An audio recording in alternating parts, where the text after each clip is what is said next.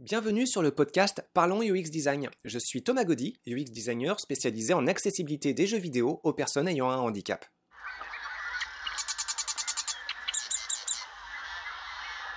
Salut tout le monde pour ce 54e podcast. Pour celui-ci, on va parler de burn-out. Alors euh, le burn-out, euh, notion à la mode, il y en a de plus en plus, euh, c'est presque une normalité maintenant d'en faire. Si vous n'en avez pas encore fait un, quelque part, j'ai envie de dire, qu'est-ce que vous attendez?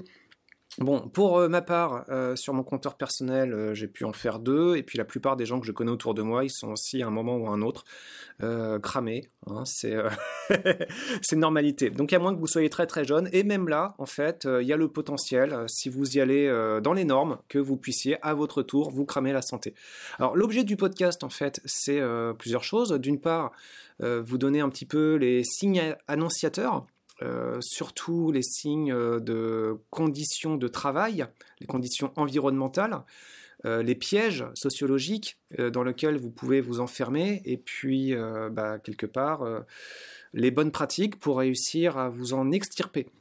Au moment où je fais le podcast, en fait, je suis un petit peu sur le fil du rasoir, à réunir pas mal de conditions pour peut-être m'en faire un, troisième. On verra bien. Je pense pas, en fait. Ça devrait plutôt bien se passer.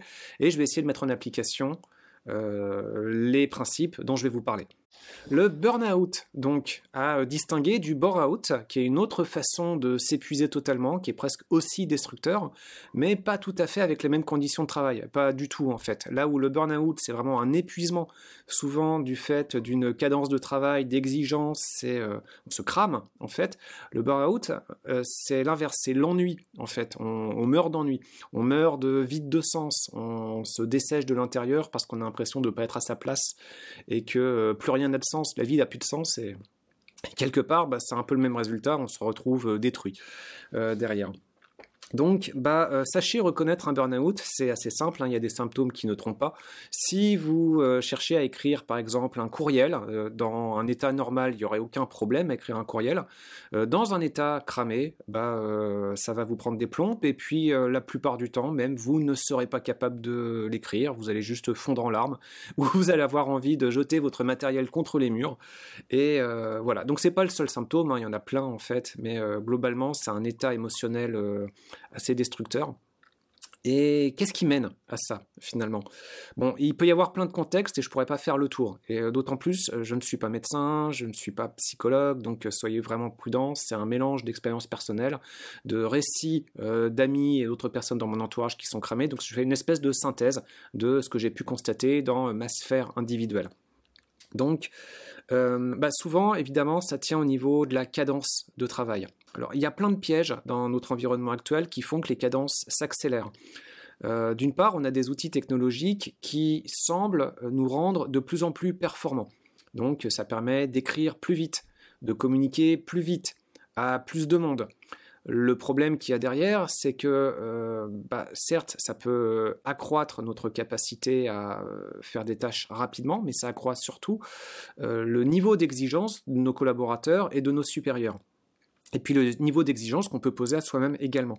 Donc, euh, du fait de cette présence d'outils technologiques, eh bien, on va devoir écrire à plus de monde, plus rapidement, à plus de gens, etc. Donc, euh, bah, euh, finalement, les outils, quelque part, au début, c'est une aide, et puis assez rapidement, ça se transforme en contrainte, dans le sens où bah, les, outils technologiques arrivent eux-mêmes avec des subtilités d'utilisation, euh, des pièges, euh, des mises à jour, euh, des problèmes d'interface qui font qu'à un moment, pour une raison ou une autre, bah, on ne va pas être en mesure d'utiliser correctement l'outil. Et à ce moment-là, alors que les attentes nous conduisent à performer comme d'habitude euh, comme les collègues, voire un peu mieux, parce qu'il s'agit toujours de faire un peu mieux, bah pour X raisons, euh, maladie, coup de mou, euh, problème d'interface, problème de santé, il y a toutes sortes de raisons, eh bien on va être moins efficace à utiliser cet environnement et, et ça va pas le faire. Donc ça c'est un premier problème, il y en a plein. En fait, un autre souci qu'il peut y avoir, c'est que souvent on est engagé dans des tâches qui peuvent être très complexes et d'autant plus complexes qu'elles vont être très difficiles à évaluer la charge de travail totale qu'elles vont requérir dans le temps. Donc on sait quand est-ce qu'on les commence, mais on ne sait pas quand est-ce qu'on va les terminer et on ne sait pas non plus quelle va être la possibilité de les ramifier.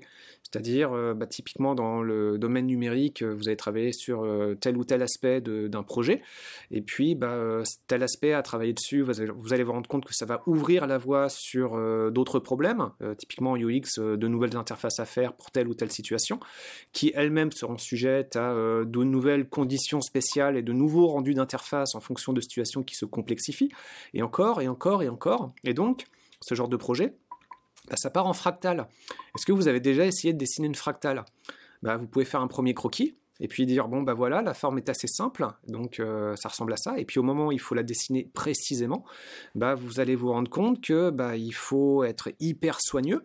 Et puis euh, ce soin bah, quelque part vous bâclez quand même le travail parce que euh, bah, si vous voulez dessiner une fractale dans tous ces détails bonne chance. Vous vous rendez compte qu'il y a des choses qui ne qu'il y a des choses qui ne passent pas.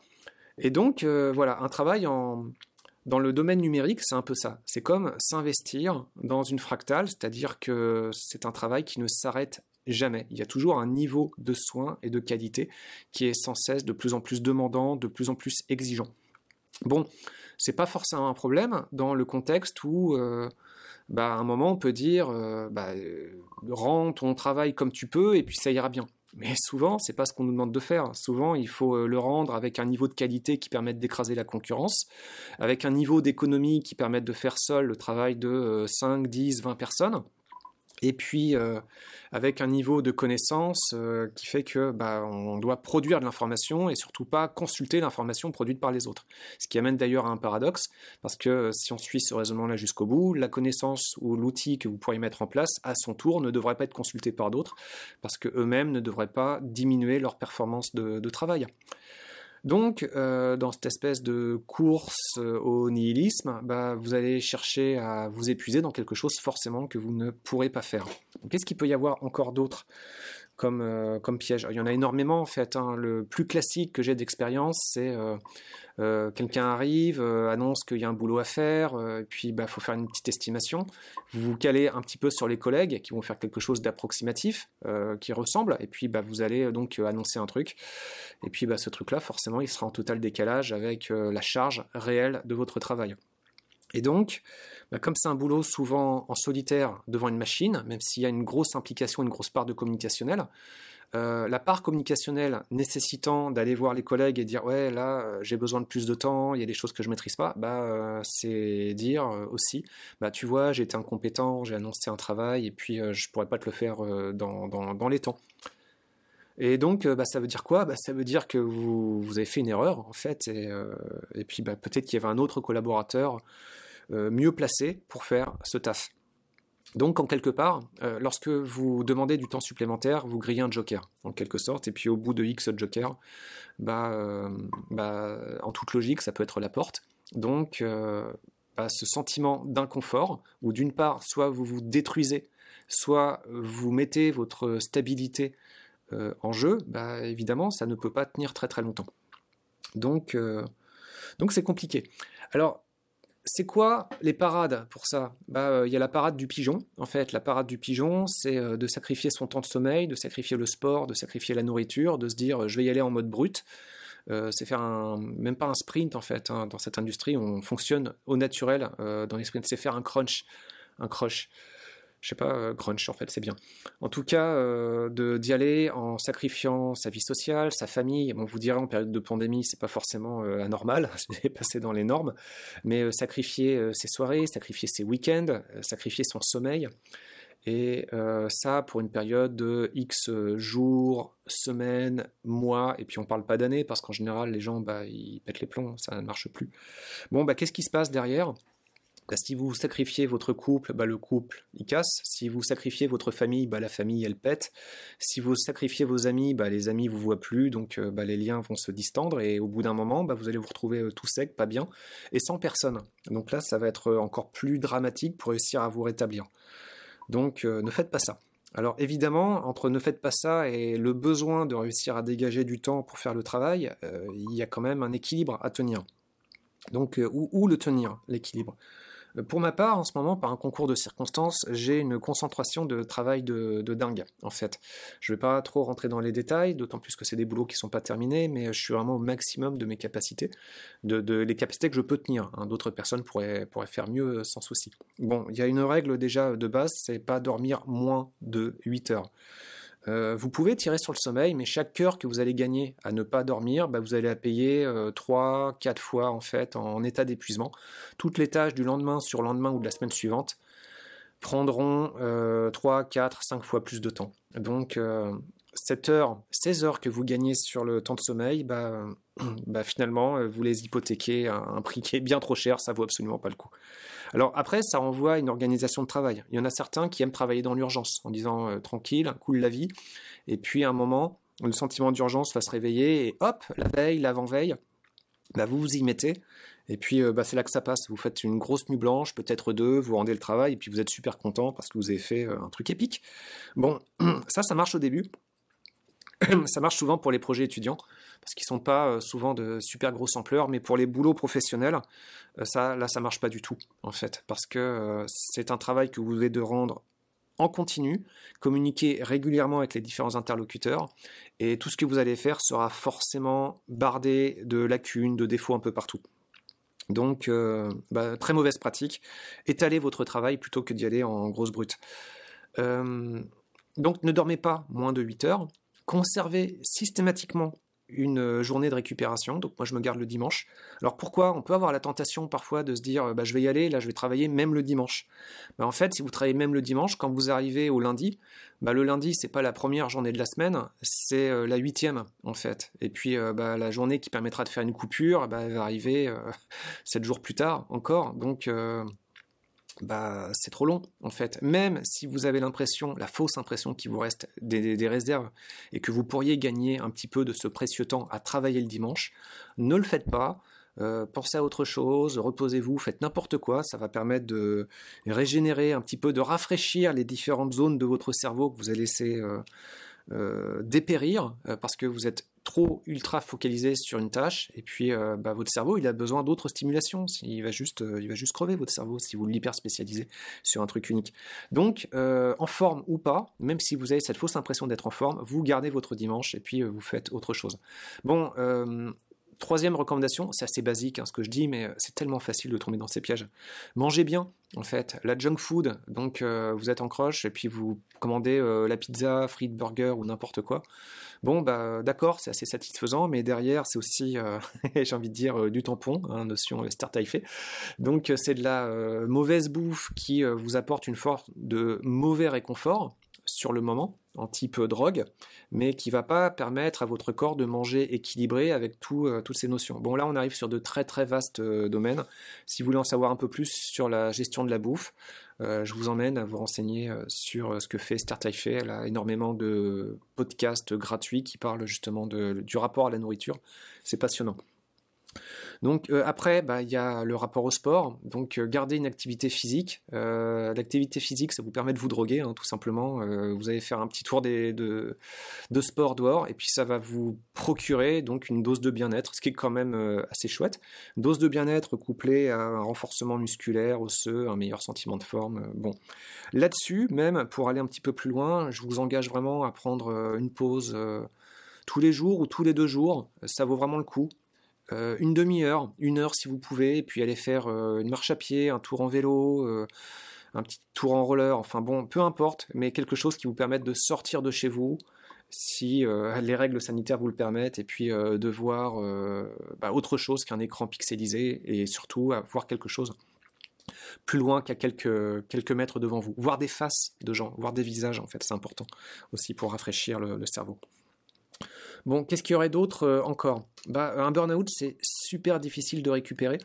Et euh, il y a deux phases en fait euh, qui sont particulièrement délicates. Quand vous entrez dans un burn-out, en fait, vous rentrez dans une phase dépressive, et puis vous pouvez avoir à ce moment-là des pensées suicidaires où vous allez avoir envie de vous buter à peu près avec tout et n'importe quoi, ce qui vous passe par la main. Vous voyez une fenêtre, vous voulez vous défenestrer, vous voyez un objet, vous avez envie. Enfin bon, vous avez compris l'idée, et ceux qui ont traversé l'état comprendront.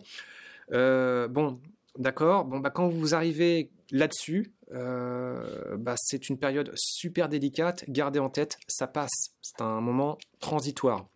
Alors ça peut passer de deux façons. Ça peut aller mieux, donc bah, tant mieux pour vous, ou ça peut aller pire. Si ça peut aller pire, là vous perdez même l'énergie d'avoir envie de vous mettre en l'air. Et euh, bah, à ce moment-là, de toute façon, vous ne pouvez plus travailler, vous avez juste plus l'énergie, euh, à peine l'énergie de vous maintenir en vie, mais vous n'avez même plus l'énergie d'envisager de mettre fin à vos jours. Bon, si vous descendez à ce point-là, ce qu'il faut garder en tête aussi, c'est que en allant mieux, vous allez récupérer progressivement de l'énergie et ce faisant, bah, vous n'allez pas aller mieux tout de suite, immédiatement. Vous allez vous sentir mieux, mais pas super bien, juste vous sentir mieux avec assez d'énergie pour à nouveau avoir envie de vous, euh, euh, de mettre fin à vos jours.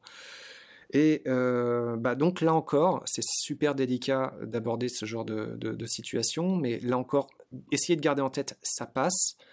et puis a, priori, si vous êtes dans la phase ascendante, ça va passer vraiment cette fois-ci pour aller vers du mieux. Donc euh, ça va finir par se dissiper, ce genre de sensation. Pour certaines personnes, ça prend vraiment du temps, et euh, pour d'autres, bah, c'est un peu plus long, mais voilà, ça peut être vraiment transitoire. C'est transitoire.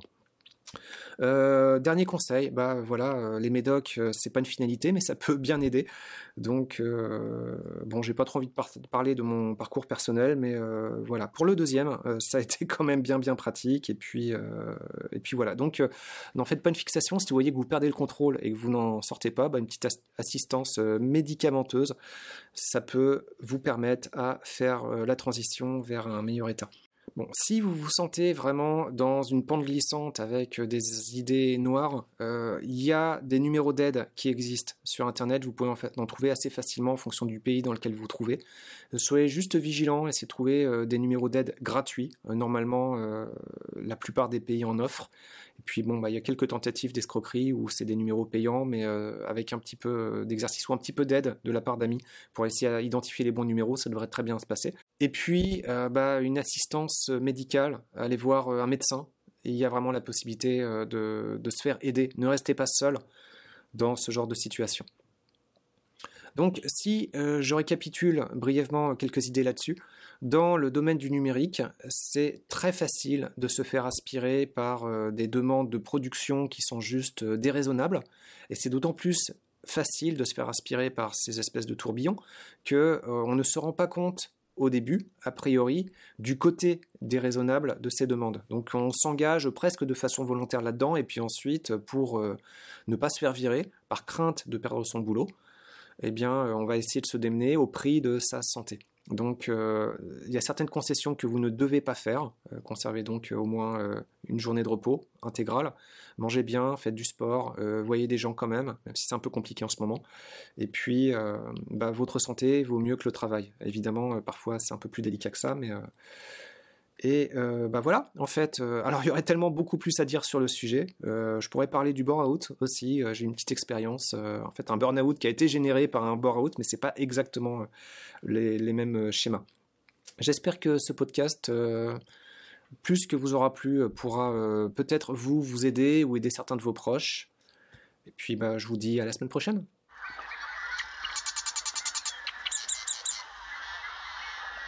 Merci d'avoir écouté ce podcast. Je vous invite à vous abonner pour ne pas rater les prochains épisodes. Si vous voulez en savoir plus sur moi, je vous invite à consulter mon profil LinkedIn, Thomas Gaudy, T-H-O-M-A-S, G-A-U-D-Y. Si vous souhaitez de l'accompagnement pour la rédaction de votre mémoire ou de vos travaux d'études, parce que vous avez des difficultés à organiser votre travail de recherche, à structurer vos idées ou encore à obtenir des consignes et des retours clairs de la part de votre encadrant ou encadrante, visitez notre site web ludocielpourtous.org à la section Nos services. Au plaisir